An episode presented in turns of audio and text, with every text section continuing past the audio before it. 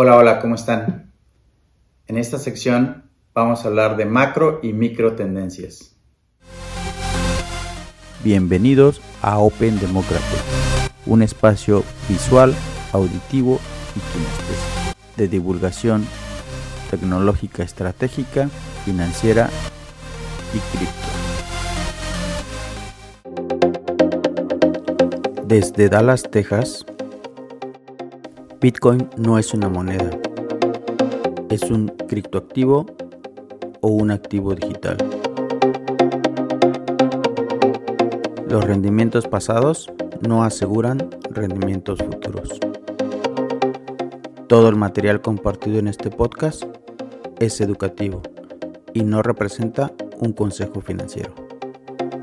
En esta sección vamos a hablar de macro y micro tendencias en el mundo cripto, en el mundo Bitcoin y en el mundo de las finanzas en general. Bloque a bloque, bits a bits, una macro tendencia es en la esfera política y en la esfera internacional. En la actualidad existen varios estados de la Unión Americana, de Estados Unidos, que han pronunciado interés en hacer legal tender o moneda legal a Bitcoin en sus diferentes estados. Y estos son los estados de Arizona, el estado de Texas, yo vivo en Texas, el estado de Wyoming y el estado de Florida. De hecho, en Miami, el mayor de Miami ha sido muy activo en la esfera política y ha impulsado la captación y está en una ruta de generar a Miami como una ubicación que sea Bitcoin friendly o que proporcione las condiciones adecuadas para que exista inversión en Bitcoin y servicios de la ciudad de Miami basados en Bitcoin. Esta tendencia es importante porque al día de hoy en Twitter y en los diarios se dio a conocer que Rusia está también tratando de generar una iniciativa de ley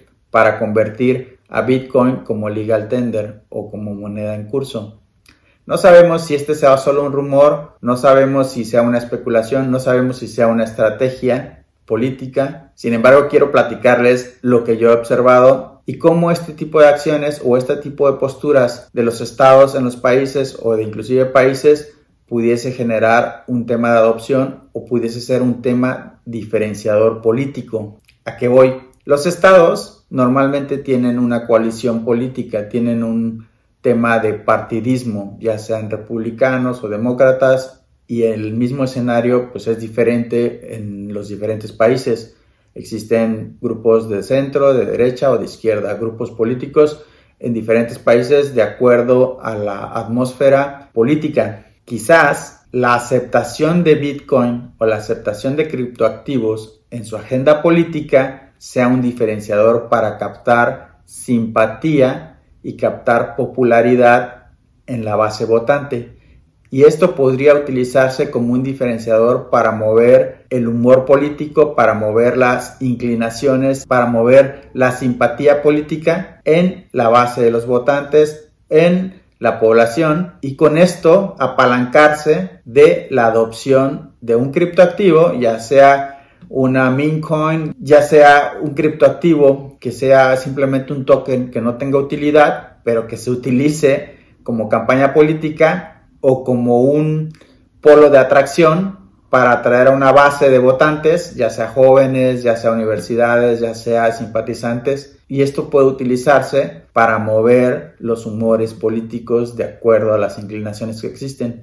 Hace unas semanas leí un artículo en The Economist, de hecho en la emisión de enero, leí un artículo que mencionaba que cuando existe en un país o en un estado mucha polarización política, es decir, mucha división en la simpatía política, ya sea esto en un estado o en un país, la diferenciación de aceptación o de inclinación por simpatía es muy ligera y esto hace que las contiendas políticas o que las campañas políticas sean más prolongadas o que existan mayores ataques políticos entre este tipo de facciones. Y por lo que muchas veces estos partidos políticos de diferentes colores lo que buscan es una ventaja competitiva que esa diferencia derivada de esa polarización sea mayor, esa diferencia de aceptación o de simpatía política sea mayor y al parecer la estrategia política pudiese derivar en un tema de aceptación de cripto, en un tema de aceptación de Bitcoin, en un tema de aceptación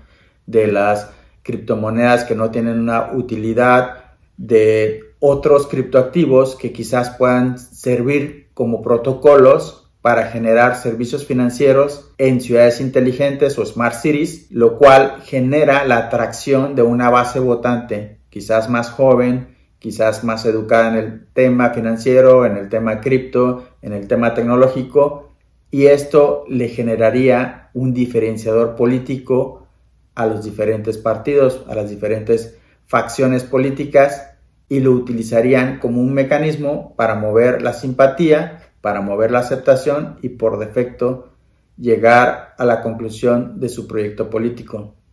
Este tema es súper interesante porque tenemos que observar la atmósfera política, la tendencia y los mecanismos y las estrategias, lo cual pone a Bitcoin y a los criptoactivos quizás en la discusión y en la agenda política pasando a un plano frontal para mover la aceptación y la simpatía de la base votante.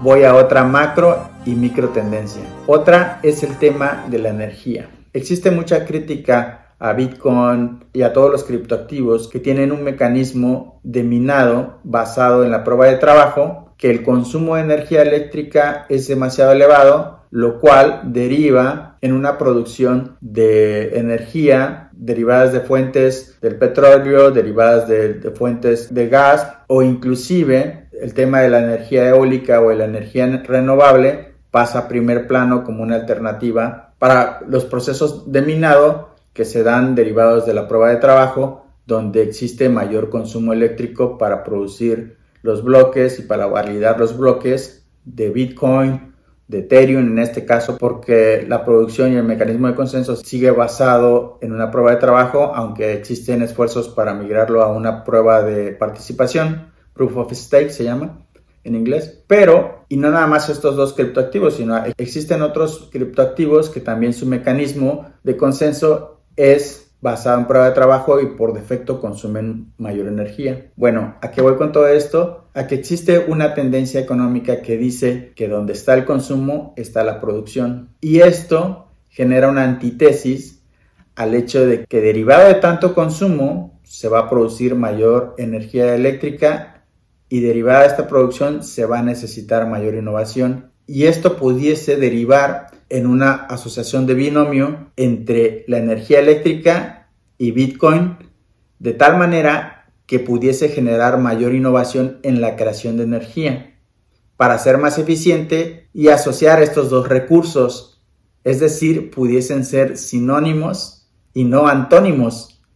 Sinónimos es decir, asociar energía o producción de energía con producción de Bitcoin, lo cual deriva en un binomio perfecto para generar nuevas alternativas de producción de energía de manera más eficiente, lo cual deriva en innovación en mecanismos y en métodos de producción de energía y Bitcoin de manera más eficiente. Esto es súper interesante porque al asociar este binomio entre energía y Bitcoin se abren puertas para mayor innovación y para poner y quizás subir el tema de Bitcoin en una agenda política donde estos dos recursos suben al mismo plano de la innovación, de la agenda política, del tema de prioridades en un país, del tema de eficiencia en un país y del tema de producción en un país. Súper interesante la asociación de estos dos binomios, energía y Bitcoin. ¿Por qué me concentro en Bitcoin? Porque es el mayor criptoactivo que su mecanismo de producción es basado en una prueba de trabajo. Estas fueron dos de las tendencias. Concentrémonos en estas dos macro y micro tendencias. Después continuaré bloque a bloque, bits a bits, comentándoles otras macro y micro tendencias. Espero les haya gustado este video. Mi nombre es Mario Meraz. Muchas gracias. Bueno, esto ha sido todo por hoy. Bloque a bloque, bits a bits, Open Democratic.